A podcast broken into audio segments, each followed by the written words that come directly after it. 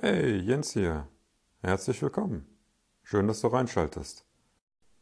In der heutigen Folge schauen wir uns Gewohnheiten an, wie sie entstehen und vor allem, wie wir sie ändern und für uns nutzen können bei der Veränderung. Doch bevor wir da jetzt einsteigen, möchte ich gerne das Modell aus der letzten Folge nochmal in Erinnerung rufen, weil, so habe ich für mich herausgefunden, begleitet uns das ewig immer mit. Weil im Grunde ist jede Methodik auf irgendeine Art und Weise drehen wir an einer von diesen, mindestens an einer von diesen drei Stellschrauben. Das Modell beinhaltet unser Bewusstsein, sprich den Reiter, das heißt wir können bewusst etwas ändern und steuern. Wir haben als zweite Komponente, wie gehabt, den Elefanten, das ist unser Unterbewusstsein, also sprich all unsere vergangenen Erfahrungen und damit verbundenen Emotionen, und wir haben unseren Weg, also unser Umfeld. Und wenn die drei alle Hand in Hand spielen, dann haben wir es leichter mit der Veränderung. Wenn die dann sich gegenseitig behindern oder querstehen, dann wird es schwer mit der Veränderung. Gewohnheiten, die wir jetzt in dieser Folge besprechen, die spielen üblicherweise eher auf der Ebene des Elefanten, sprich auf der Ebene des Unterbewusstseins. Allerdings mit dem Teil, wenn wir sie ändern wollen, brauchen wir oben den Reiter, also unser Bewusstsein, weil wir müssen irgendwann bewusste Entscheidungen treffen und wir werden uns beobachten müssen. Doch dazu gleich mehr. Was sind denn eigentlich Gewohnheiten? Einfach ausgedrückt sind Gewohnheiten einfach Tätigkeiten oder Dinge, die wir tun, ohne uns derer bewusst zu sein, dass wir sie eigentlich tun. Sie sind so tief in uns verwurzelt oder so automatisch in uns drin mittlerweile, dass wir, der, dass wir sie selber gar nicht mehr merken. Das kann sein, dass wir zum Beispiel vor einer stressigen Situation immer unsere Zigarette brauchen, dass wir nachmittags plötzlich irgendwann so ein, so ein Tief haben, was jetzt nicht biologisch ausgelöst ist, sondern dann irgendeine Situation öfters ist, dass wir dann plötzlich unseren Schokoriegel brauchen. Oder wir trinken aus Gewohnheit abends unseren Schnaps nach dem Essen. Oder wir trinken immer was beim Essen. Oder oder oder. Kann aber auch der Spaziergang sein, den du jeden Tag mittags machst zum Beispiel, der ist dann auch irgendwann vollautomatisch in dir drin und es wird eine Gewohnheit. Das Interessante bei der Entstehung von Gewohnheiten ist, dass wir keine bewusste Entscheidung dahinter brauchen, die können einfach dadurch, dass wir etwas regelmäßig tun und bestimmte Situationen oder Dinge bei passieren, sich entwickeln. Da gab es zum Beispiel einen Fall, ich glaube, das war in dem Buch von ähm, Charles Duhigg, The Power of Habit, in dem es darum ging, dass ein Mann warum auch immer die Fähigkeit verloren hatte, äh, irgendwas zu lernen, weil im Grunde war jeder Tag wieder was Neues für ihn und er hat wieder alles, was am Vortag war, vergessen. Dich ein täglich grüßt das Murmeltier, nur mit dem Unterschied, dass du nicht mehr weißt, dass es das Murmeltier grüßt und was gestern war. Sprich, der Mann, der konnte nichts mehr lernen, sprich, er konnte nicht bewusst irgendwas lernen, weil er hätte es am nächsten Tag wieder vergessen. Dings, und das war das Interessante, was wir herausgefunden haben, er ist jeden Mittag mit seiner Frau eine ganz bestimmte Runde gegangen. Eine Runde spazieren. Und an irgendeinem Tag konnte die Frau plötzlich nicht. Und der Mann musste alleine zu Hause bleiben, kurze Zeit. Dann kam sie wieder und hat ihren Mann gesucht. Und sie haben alle mitgesucht. Und schlussendlich, wo war er? Er lief exakt die Runde, die er sonst mit seiner Frau spazieren ging. Sprich, diese Gewohnheit, da haben wir es schon, sprich, diese Runde ist so zur Gewohnheit geworden, dass sie quasi, dass sie quasi vollautomatisch abläuft, ohne dass derjenige das bewusst überhaupt lernen musste. Und das ist das Faszinierende an der Stelle. Und ich denke, wir können davon ausgehen, dass die Großteil unserer Gewohnheiten, die wir besitzen, dass wir die nie bewusst uns dafür entschieden haben, dass wir die haben wollen. Die sind irgendwann einfach reingekommen. Doch, sie haben auch wieder was Schönes, diese Gewohnheiten, denn im Endeffekt ist unsere Gehirnkapazität frei. Unser Gehirn kann sich in der Zwischenzeit mit was anderem beschäftigen. Deswegen gibt es die. Wir haben Dinge drin, die wir einfach vollautomatisch machen und die nicht großartig das Gehirn belasten. So dass genug Ressourcen da oben im Kopf immer frei sind, um irgendwelche anderen Sachen zu machen. Damit Gewohnheiten entstehen, gibt es auch wieder drei Komponenten an der Stelle. Es gibt den Reiz, sprich den Auslöser, irgendeiner Art. Es gibt eine Routine, sprich eine Aktion, also eine Handlung, die wir dann durchführen. Und jetzt kommt am Ende, es gibt dann irgendwann eine Belohnung, egal in welcher Form die aussieht. Und unser Gehirn mag Belohnungen an der Stelle. Und wenn wir jetzt bei dem gleichen Reiz, bei dem gleichen Auslöser die gleiche Handlung immer machen und wir am Ende irgendwann eine Belohnung kriegen, dann freut sich unser Gehirn. Dann wird das nächste Mal, wenn dieser Reiz auftaucht, werden wir wahrscheinlich die gleiche Handlung machen. Dann gibt es glücklicherweise wieder die Belohnung. Sprich, wenn uns nachmittags der Stress einheimt, externer Reiz in dem Fall, dann pfeifen wir uns einen Schokoriegel rein und am Ende fühlen wir uns ein bisschen besser. Ist die Belohnung. Dann machen wir das einmal, zehnmal, zwanzigmal und dann ist es irgendwann drin. Kann sich auch noch ausweiten auf eine Stufe, dass wir es gar nicht mehr merken, dass wir uns am Nachmittag, wenn da stressige Situationen vorher waren, wir uns plötzlich diesen Schokoriegel in den Mund stecken. Vielleicht kriegen wir auch gar nicht mehr mit, dass wir den kauen bis uns dann vielleicht irgendein Kollege oder jemand anders anspricht, du, warum isst du eigentlich jeden Nachmittag diesen Schokoriegel? Und dann kommen wir ins Grübeln. Äh, wie? Esse ich den wirklich? Ich esse doch nicht jeden Nachmittag einen Schokoriegel, oder? Und das ist die Macht der Gewohnheiten. Wenn wir die jetzt ändern möchten, so eine Gewohnheit, dann haben wir natürlich diese drei Komponenten, an denen können wir natürlich auch schrauben. Das eine ist, wir versuchen die, aus, die auslösenden Reize loszuwerden.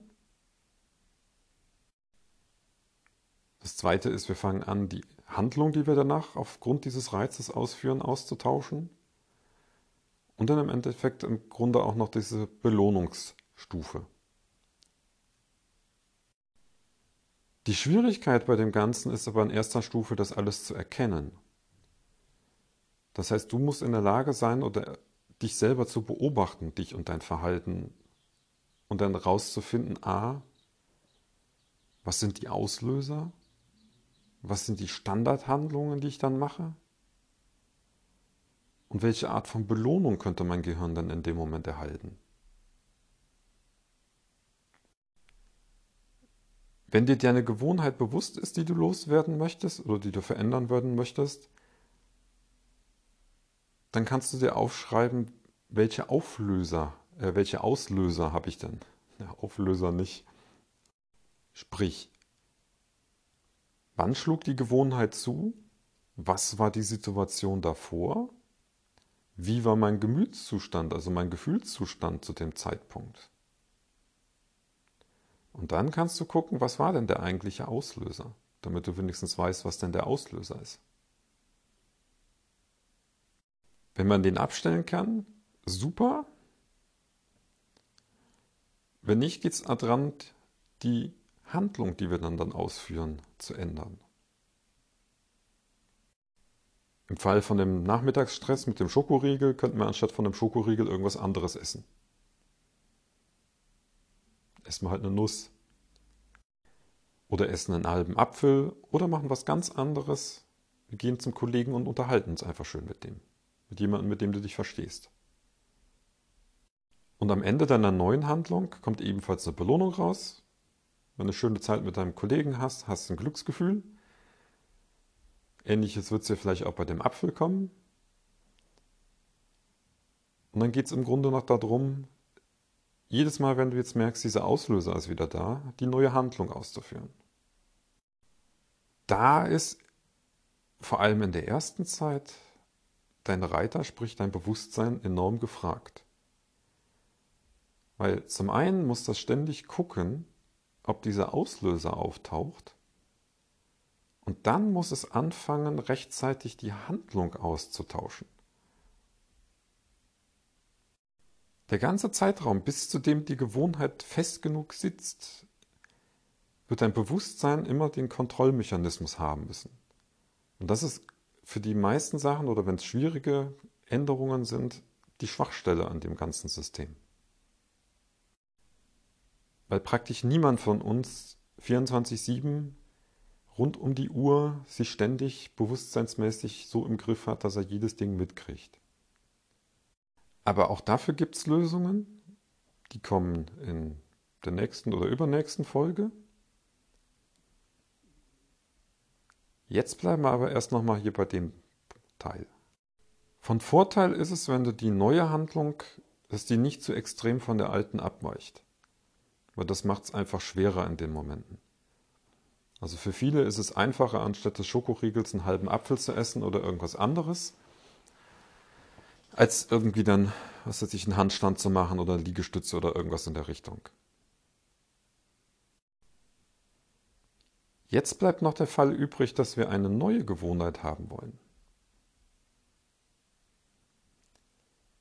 Hier ist es so, dass es einfacher ist, sich an bestehende Gewohnheiten dran zu setzen und die neue Gewohnheit einfach zu machen, nachdem die andere, die alte Gewohnheit ausgeführt wurde. Um hier das Beispiel aus meinem kostenlosen Meditationskurs zu nehmen, den kannst du bei mir auch auf der Seite angucken.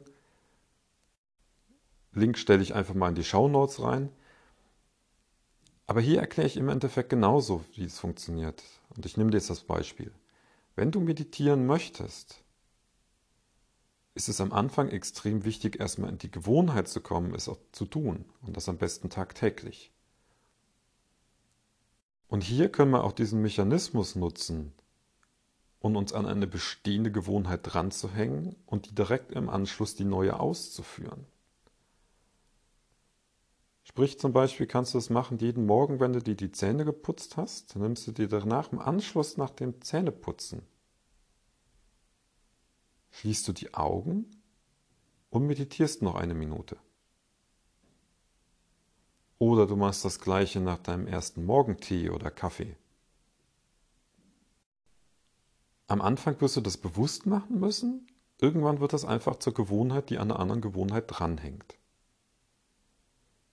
Und wenn du dann irgendwann so weit bist, im Fall von Meditieren, dass du das gerne ausdehnen möchtest, dann ist das im Grunde nur wieder eine neue Gewohnheit. Ich hänge noch eine Minute oder zwei Minuten Meditieren an die schon bestehende Gewohnheit dran. Da macht unser Gehirn einfacher mit, als wenn wir irgendwelche radikalen Wechsel machen wollen. Weil da bockt das Gehirn eher. Oder genauer gesagt, dein Unterbewusstsein wird bocken. Denn große radikale Änderungen mag der Elefant im Normalfall nicht. Der Aufmerksame wird jetzt festgestellt haben, wir haben jetzt gerade nur von Ändern geredet und ich habe dann schon gesagt, und das Letzte ist, wenn du eine neue Gewohnheit schaffen willst. Doch was ist, wenn ich einfach nur eine Gewohnheit wieder loswerden möchte?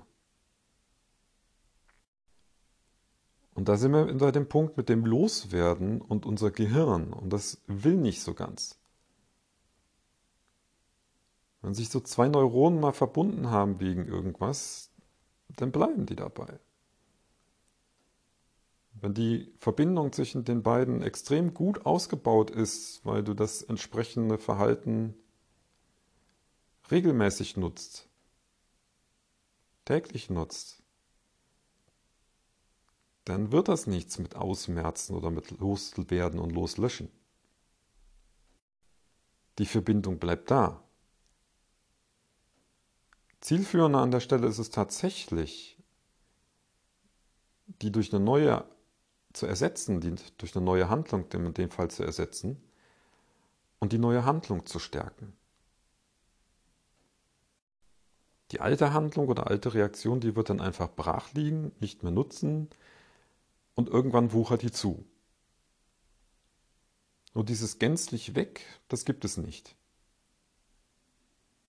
Davon kannst du dich verabschieden. Zum Beispiel die anonymen Alkoholiker, die machen das auch in der Richtung sehr gut, weil im Endeffekt wissen sie,